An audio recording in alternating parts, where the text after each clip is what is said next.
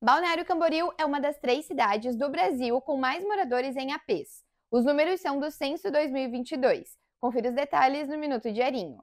O levantamento mostra que 79.400 moradores de BC vivem em apartamentos, ou seja, 57,2% da população.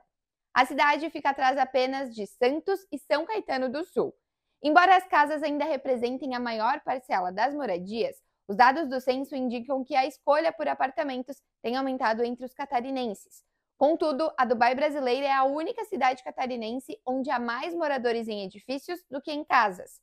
Outros três municípios catarinenses tiveram proporção superior a 30% de moradores em apartamentos. São José com 41%, Itapema com 38,8% e Florianópolis com 38,6%.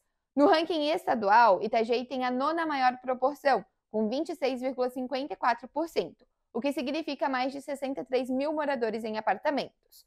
Os números fazem parte de uma nova divulgação do IBGE na semana passada, com base na pesquisa do último censo. Leia mais em diarinho.net. Com oferecimento Tony Center Motos.